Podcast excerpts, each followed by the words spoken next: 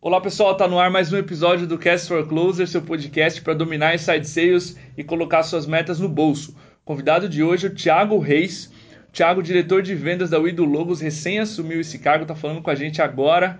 E o tema é a passagem de leads entre marketing e vendas. Eu vou pedir para o Thiago se apresentar, mas dando um pré-briefing sobre ele. Ele é um cara que já ocupou várias cadeiras, tanto em marketing quanto em vendas. Então, um cara especialista nesse assunto, nessa passagem e em acabar com essa briga entre marketing e vendas. Então, é um tema um pouco polêmico, a gente gosta disso também aqui no podcast. Então, seja muito bem-vindo, Thiago. É, se apresenta um pouquinho, fala um pouquinho da tua trajetória também para a audiência e fica à vontade aí para usar esse espaço. Opa, pô, primeiramente, obrigado aí pelo convite. Valeu. É, eu admiro muito o podcast de vocês e acompanho. Só tem gente fera e, e tenho aprendido bastante com vocês, tanto os podcasts com os empreendedores e caras que estão à frente de startups no Brasil, quanto com os gringos que, cara, teu network, depois você me dá uma aula de como é que você consegue também. que isso. Cara, é mais fácil do que parece, na verdade.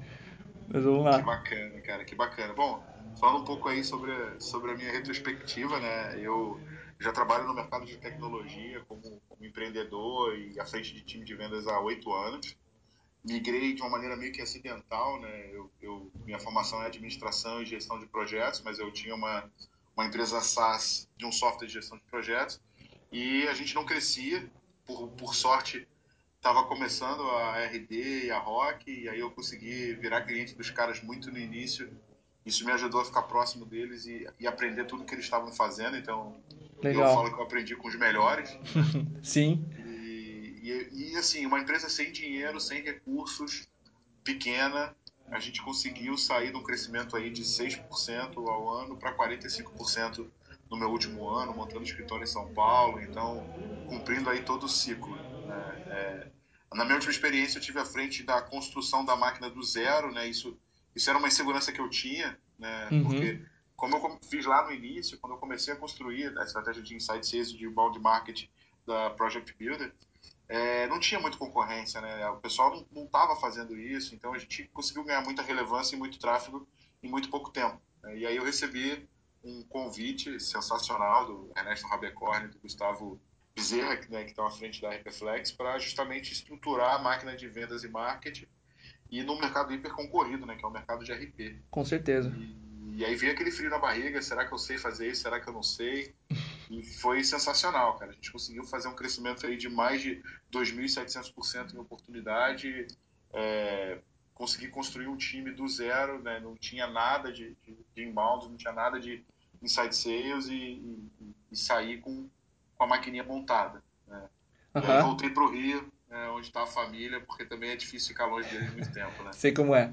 Que massa, cara. Feliz com teus números. Normalmente, quando eu trago pessoas que transitam entre marketing e vendas, saem ótimos papos aqui. Falei com o Daniel Ho, da Salesforce, e foi um papo animal também. Então, espero que esse episódio seja tão bom quanto, cara. Legal, bacana. Tiago, tu coloca que o, o, primeiro passo na construção dessa máquina de geração de demanda é entender o perfil do cliente ideal. Nas tuas experiências práticas, tu comentou anteriormente, como é que você descobriu quem era teu ICP, o Ideal Customer Profile? Era quem compra mais cedo, era quem compra maior volume, quem compra mais vezes, no caso de um SaaS? Como é que você descobriu essas características? Então, assim, o Lincoln Murphy ele tem um artigo sensacional, né, que ele fala justamente sobre isso. E tem muito uh, a questão do quanto é fácil trazer esse cara, o quanto a dor que ele possui está alinhada com a tua proposição de valor, então você realmente consegue resolver um problema e é um problema que normalmente ele não conseguiria resolver sozinho. Uhum. Né? E as demais métricas que mostram, principalmente dentro do um business SaaS, que esse cara fica muito tempo na base e que vai deixar uma grana boa. Né? Legal. É, no, no, último projeto, o que a gente fez? A gente pegou a base de clientes inteira, né? e aí é legal você ter uma pessoa boa de Excel e, e de SQL, tabulamos algumas métricas que a gente entendeu que era importante, como ticket médio, lifetime value, pegamos algumas informações do, do nosso marketing automation e do CRM, então a gente criou uma matriz que na parte, no, no eixo X, tinha o quanto esse cara gerava de receita para a empresa, né? então o quanto ele era interessante financeiramente. Basicamente era uma multiplicação ali do pagamento mensal pelo tempo que ele, se, que ele permaneceu dentro da empresa. Perfeito. E no eixo Y, eu coloquei a, o quanto a gente tinha habilidade de ganhar esse business. Então, olhando o meu histórico de conversão, quais eram os segmentos que eu tinha uma taxa de conversão mais alta. Né? E por último, aí, se alguém quiser fazer um modelo um pouco mais elaborado, você pode usar o ticket médio também do setor ou da característica que você usou para tentar criar o teu cluster.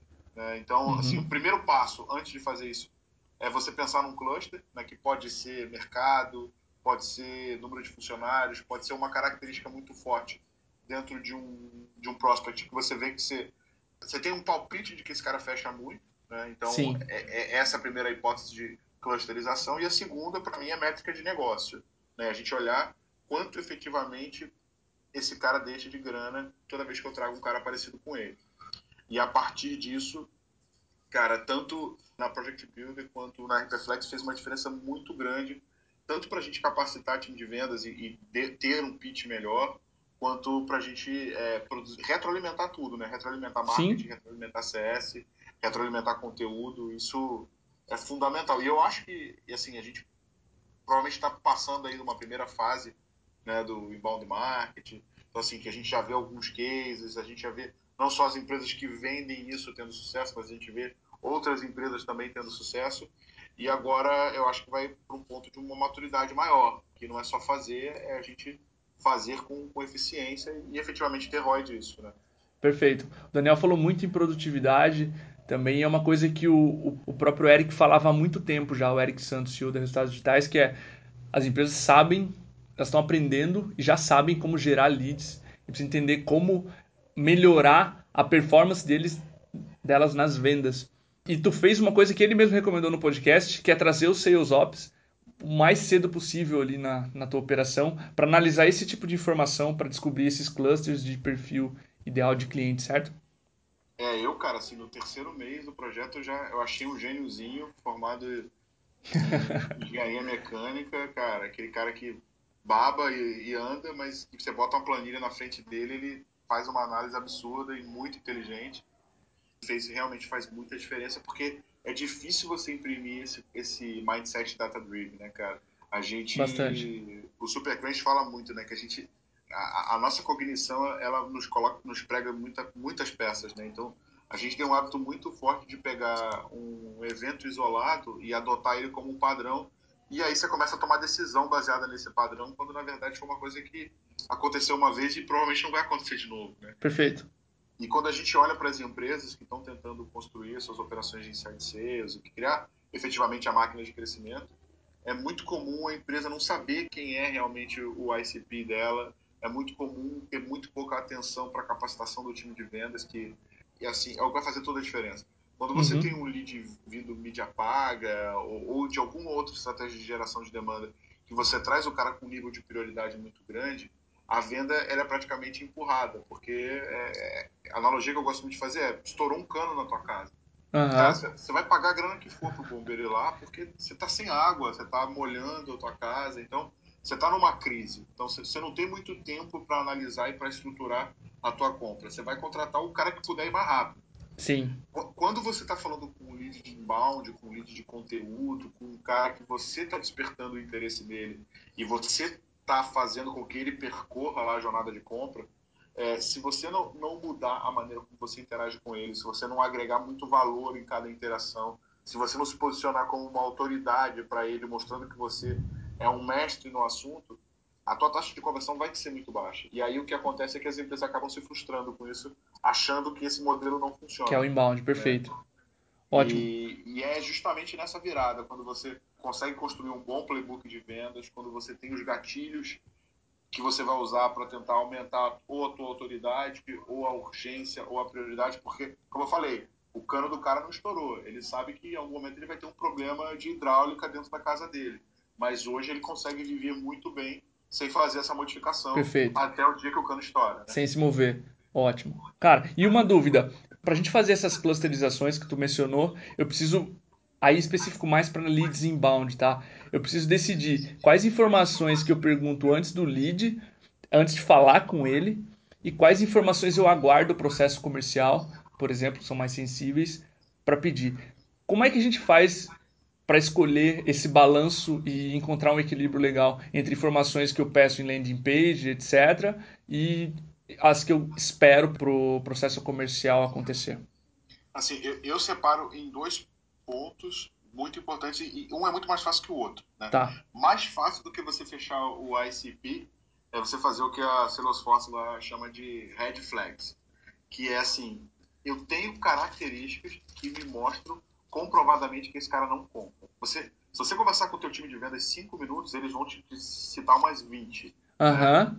Então, assim, ah, o cara que fatura menos de X, ou o cara que só tem um funcionário, ou o cara que está eh, começando, ou que o negócio fica numa região muito distante, no caso da MeTime, né? O cara que não tem internet, entendeu? Sim, então, sim. fechar esses red flags é, é, mais fácil do que fechar os atributos relevantes de fechamento.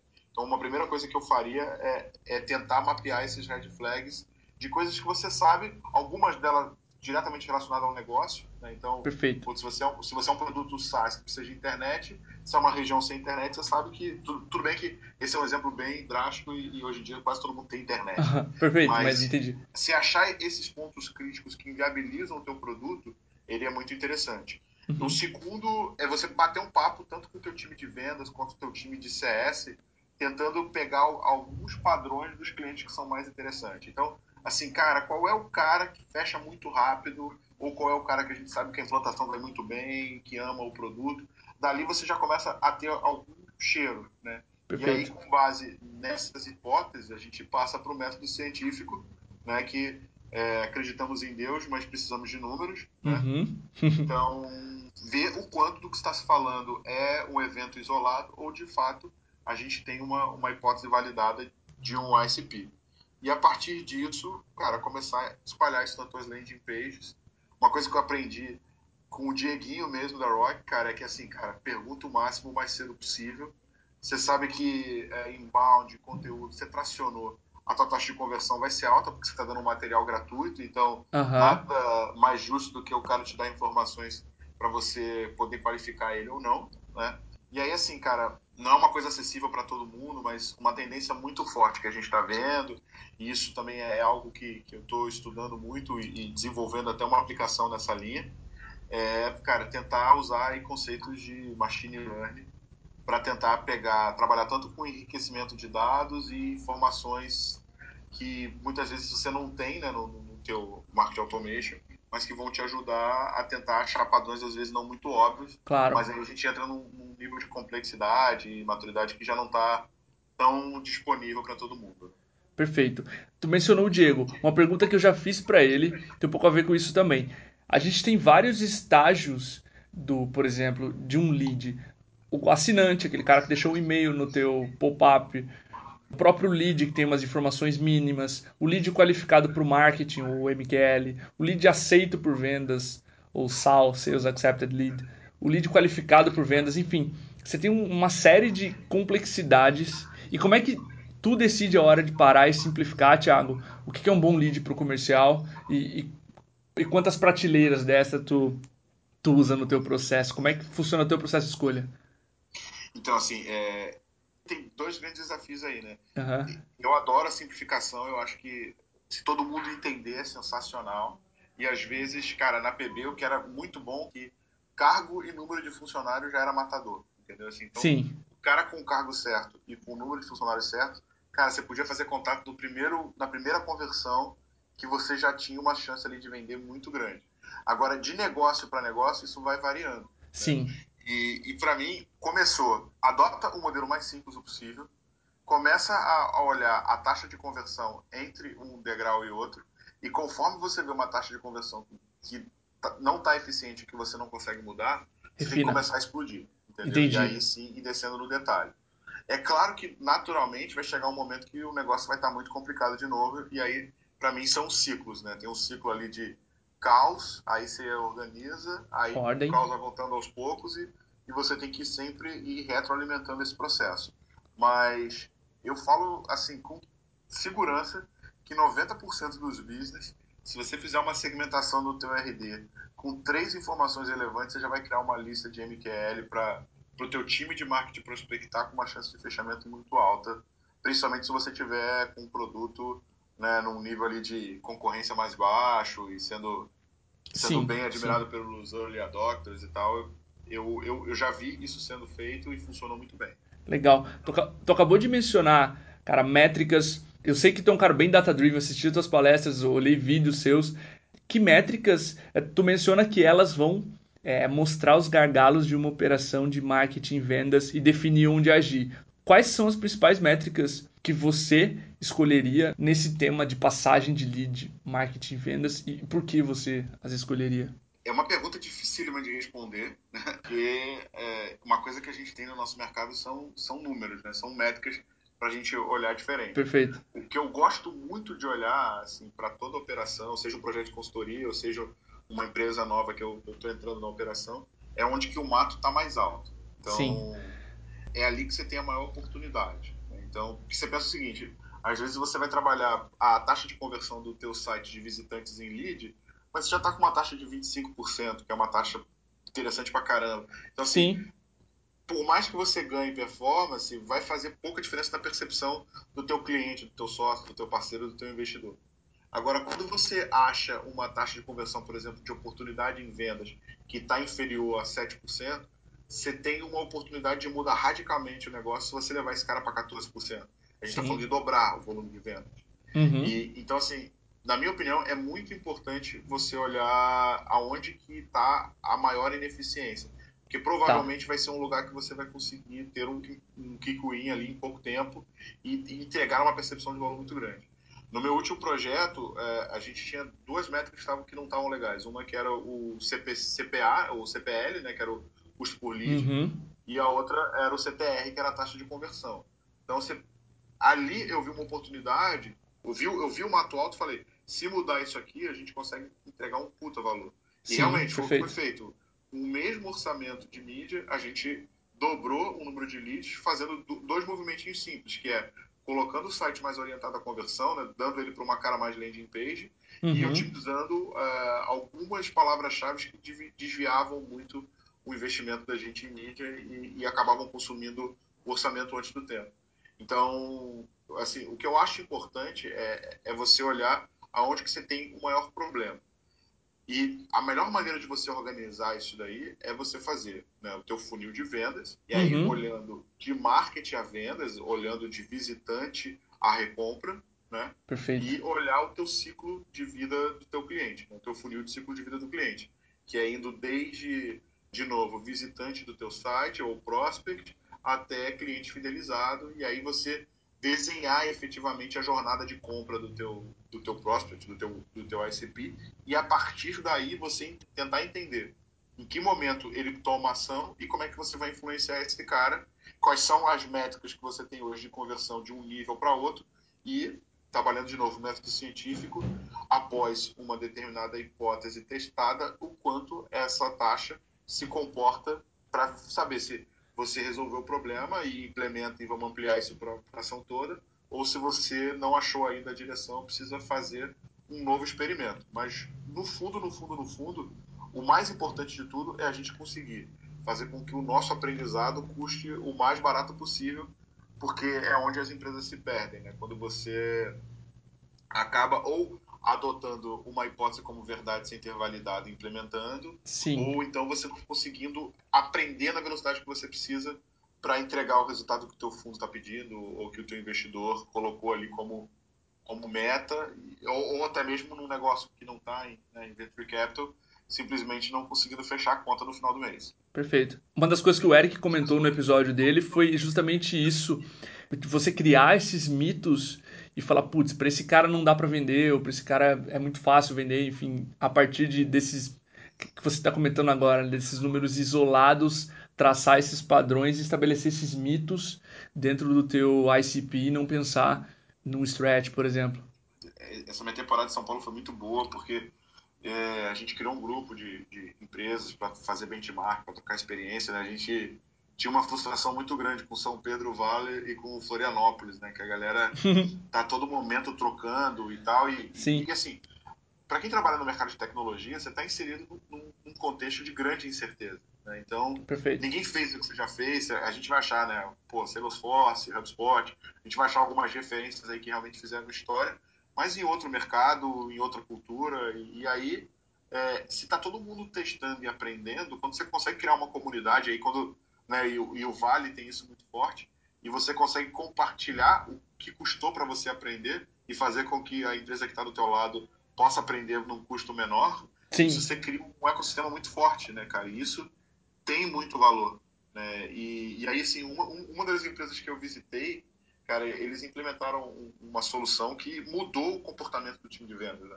Todo mundo que trabalha com vendas sabe que a grande dor de um VP, de um, de um diretor de vendas, é você conseguir fazer o teu time alimentar o CRM. Você pode Sim. ter o melhor CRM do planeta. Se o dado não entra, você não tem análise para fazer ali. Claro. E aí você não, não, não consegue saber o que está funcionando e o que, que não está. Sim. E, e, esse time, cara, adotou uma solução, né? Não sei se você já ouviu falar, que é o Inside Square.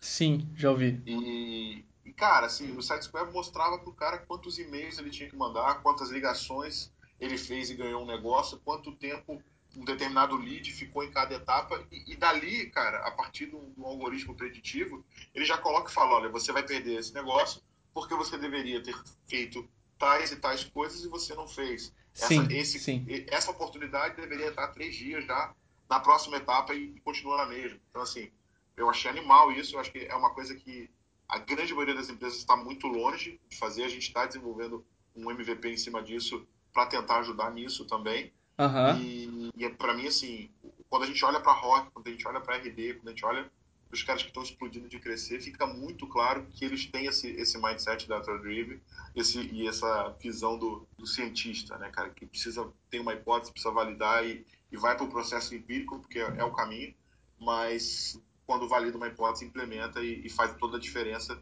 na capacidade do negócio crescer. Com certeza. Uma das coisas que, que o Eric mesmo mencionou é justamente um pouquinho que eu estava falando agora há pouco de fazer um stretch do perfil de cliente ideal, ou seja, aquele lead que não atende o SLA via de regra, mas ele tem potencial. O exemplo que ele usou é, cara, a RD via de regra não fecha um cara que tem que está sozinho, mas se ele é um empreendedor que está com uma agência parceira, eu contorno essa, essa condição, faço com que esse cara possa realizar sucesso e ele faz esse alongamento no perfil de cliente ideal. Como é que uma empresa pode determinar, Thiago, até onde vai essa permissão de abordar um lead fora do perfil, por exemplo? A, a RD, é, é, ela é até difícil de você ter como benchmark, porque o nível que eles estão né, é, é, muito avançado. Né? Se você for olhar a maturidade ali do. Eles estão faixa preta em praticamente tudo. Uhum. Né? E, e assim, eles criaram um mercado, que é uma coisa muito difícil de ser feita. Né? Sim. Ninguém falava de inbound marketing no Brasil há cinco anos atrás, e agora né, é uma coisa que todo mundo, de uma maneira ou de outra, a grande maioria do público aí de vendas, tecnologia, você falar, o cara já sabe o que, que é. Então, eles são muito bons nisso, né? E eles bateram num ponto que, assim, o volume de vendas dos caras já é tão grande que eles têm que pegar o bad fit e fazer esse cara virar um good fit, entendeu? Porque, cara, o que tinha para converter, para tracionar e de taxa de conversão alta, eles conseguiram fazer, entendeu? E aí, assim, eu acho que é do caralho pegar um cara que é sozinho, colar uma agência e fazer ele vender. Mas o, o, o que eu vejo assim como um problema para as empresas que estão começando, que estão validando, é que assim o teu ICP ele, ele, não, ele não é um, um marco sagrado que vai ser mantido. Claro. Ao longo do caminho, conforme o teu produto ganha mais filters, evolui, conforme o teu mercado amadurece, ele vai começar a descer ele muda. e pegar ou caras menos preparados, ou começar a subir e pegar empresas que normalmente só contratariam grandes marcas começam a cogitar a possibilidade de usar a sua solução porque você já está passando ali o abismo, né? O Perfeito. famoso sair dos early adopter e começar a pegar a maior parte do mercado que, Sim. preferem, precisam de referência e segurança para comprar. Só essa passagem, ela já é muito difícil. Se você pegar a taxa de mortalidade de empresas no Vale, é, é altíssimo o o número de startups que não conseguem superar esse marco. Se a gente Uhum. falar Brasil, então nem se fala. Então, assim, é, eu tenho uma preocupação muito grande, cara, de, de uma empresa que está começando a fazer, ou tentar olhar para isso para conseguir aumentar a taxa de conversão, porque na verdade é o oposto. Né? Entendi. Se você diminuir o teu raio de atuação, o teu espectro, você é muito mais eficiente porque você está focado, o teu rep está falando o dia inteiro com um cara muito parecido, você está trazendo um lead muito semelhante. Então, assim, você vai ter uma capacidade de trazer muito mais valor para o teu business, diminuindo no primeiro momento o teu espectro de atuação, Perfeito. do que você ampliando. Uhum. Para quem conseguiu criar o que a RD criou, o que a Rock criou, o que a Salesforce criou, e precisa ampliar, puta, uma estratégia de canais, um, uma estratégia de parceria, seja para ampliar a percepção da tua marca. Por exemplo, vender RP é muito complicado porque normalmente você é o segundo RP, é difícil, a não ser que você seja esses RPs premium, semi-gratuito e tal, é um investimento, né, principalmente porque as regras fiscais brasileiras são muito complexas, então tem todo um trabalho de parametrização e que cria uma barreira de entrada, né? Então, é, não, não, é qualquer empresa que está investindo que tem um problema que o RP possui. E o segundo ponto é que como o projeto ele tem uma grande complexidade, o cara normalmente ele vem traumatizado de uma experiência anterior frustrada. Então, ele já chega num nível de insegurança, agressividade, muito preocupado com quem está falando, porque no fundo, no fundo, ele olha, cara, tá vindo mais um filho da mãe que vai me vender um sonho aqui, e no final não vai me entregar nada e, e, e vai e vai me deixar a minha empresa como sempre foi. Então, Sim. já tem um primeiro pé atrás. E aí, é, uma coisa que você muda radicalmente isso é quando você tem uma atuação local. Né? E, de novo, canais é um canal de aquisição muito eficiente porque você vai ter um cara na região que for com a bandeira da tua empresa podendo atender ele de uma maneira que dentro de uma né, de uma lógica de custo o teu custo de aquisição não fecharia com relação ao que esse cliente vai deixar de receita para tua empresa. Então, claro. isso já resolve. E aí é um benefício mais forte ainda, porque o teu canal, como ele, ele não tem uma agressividade de crescimento tão grande quanto a tua, normalmente o dono está numa atividade comercial, então ele pode ter um nível de atenção e um nível de compromisso diferente do que você que, pô, você já, se a tua empresa está escalando, você já começou a ter funcionários em vendas e tal, esse cara ele pode pegar uma, um cara que normalmente não seria o seu ICP, né? Sim. Trabalhar com ele para pegar ele pela mão e amadurecer ele, seja em conceitos, seja em processos, seja em, em maturidade gerencial mesmo, para levar o cara até o nível que ele precisa chegar para estar tá ideal. Então, eu acho que é muito mais uma característica de você ter uma estratégia de aquisição indireta, né, via distribuição e via revenda, do que modificar em si o ICP, porque, cara, quando você acha isso, muda radicalmente a atração e a performance do seu negócio. Perfeito, ótimo. E se você pudesse resumir, Thiago, teu aprendizado sobre a passagem de leads entre essas duas áreas, fica à vontade, esse é o teu espaço aí para trazer esses pontos mais importantes, cara, para nossa audiência. Não, então assim, cara, o que, o que, que eu vi acontecer todas as vezes, né? Primeiro momento você começa um cenário de escassez, né? Existe pouca oportunidade para um time de vendas que já está lá e o time meio que se degladeia pelos leads que chegam. Sim. Conforme você começa a fazer as suas estratégias de growth, as suas otimizações de inbound, as suas estratégias sejam de outbound, de prospecção, seja gerar tráfego realmente orgânico, você vê esse comportamento mudar. E aí começa a acontecer um segundo problema, que é a abundância. Né? Uhum, o volume. Por incrível que pareça, o volume ele é um problema tão grande quanto o escasso. Primeiro, porque se vendedor recebe muito lead, ele começa a, a, a tratar os leads que ele não vê com muito fit já não trata tão bem porque ele quer sempre o filé mignon e o melhor lead de todos. Então, Sim. cultura é muito importante nesse processo poder filtrar é fundamental, porque se chega de tudo, tem vendedores e vendedores, mas eu já vi time de vendas que é meio pessimista. E aí vem uma oportunidade, o cara nem falou, ele já acredita que é uma, que é uma, que é uma oportunidade ruim, entendeu? E aí já Entendi. não explora ela da melhor maneira, porque inbound é, não tem jeito, é pescar de rede. Então, quando o volume aumenta, a, a quantidade de empresas sem fit também irá aumentar. Com então, certeza. Então, assim, eu já quase quebrei a minha empresa, a, porque quando virou a máquina, e é um negócio meio louco, não sei se, se aconteceu isso com vocês aí também. Você está recebendo 100, 200 leads, bonitinho, da noite para o dia você olha, tá chegando 800, entendeu? E, uhum. e aí você fala assim, cara, é agora que eu fiquei rico, né? Nada disso, meu amigo. Você tentar falar com os 800, é agora que você quebrou Exatamente. Então, assim, ter um processo, primeiro, de compreensão do cliente ideal o mais cedo possível, e segundo, poder ter o teu time de seja pré-venda ou seja vendas, flipando as oportunidades para tentar descartar o mais rápido possível aquilo que não tem fit, faz total diferença. Quando o, o teu time não sabe o cara que compra ou o cara que não compra, ele, o vendedor ele acaba arrastando aquela oportunidade para frente dentro do teu pipeline, cria uma expectativa em você e nele de que esse negócio pode virar negócio, para quando você chega na última semana do mês, simplesmente não rola a oportunidade de ser perdida, o vendedor gastou dinheiro da empresa, gastou telefonema, gastou tempo, poderia ter dado uma atenção para leads muito melhores, que talvez não fechem por, por, não ter sido, não ter recebido a atenção que deveria. E assim, é a questão do, do Goldrich lá, né, da meta, né? Eficiência. Como é que a gente faz para tornar a máquina cada vez mais eficiente? A gente tem que identificar os nossos gargalos. Se você conseguir criar um processo onde é, você valida muito cedo que, que essa oportunidade tem potencial de compra e não tem potencial de compra, isso faz uma diferença absurda. Porque Perfeito. você não está criando ali o que o, o Goldrich chama de working process, né? que é aquele trabalho nunca acabado. Né? E é o que mata uma operação.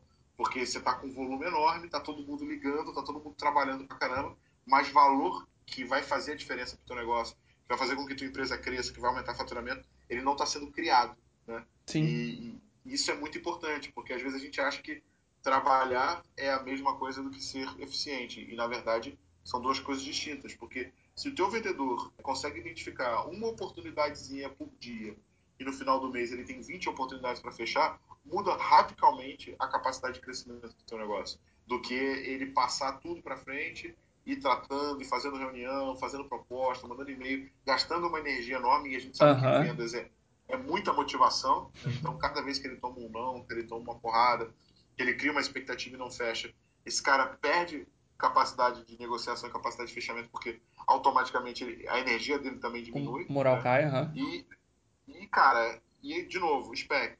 Se você conseguir diminuir o teu foco, botar a sua lente bem centrada em um único ponto, a tua capacidade de compreensão e de fazer efetivamente a oportunidade virar venda é absurda.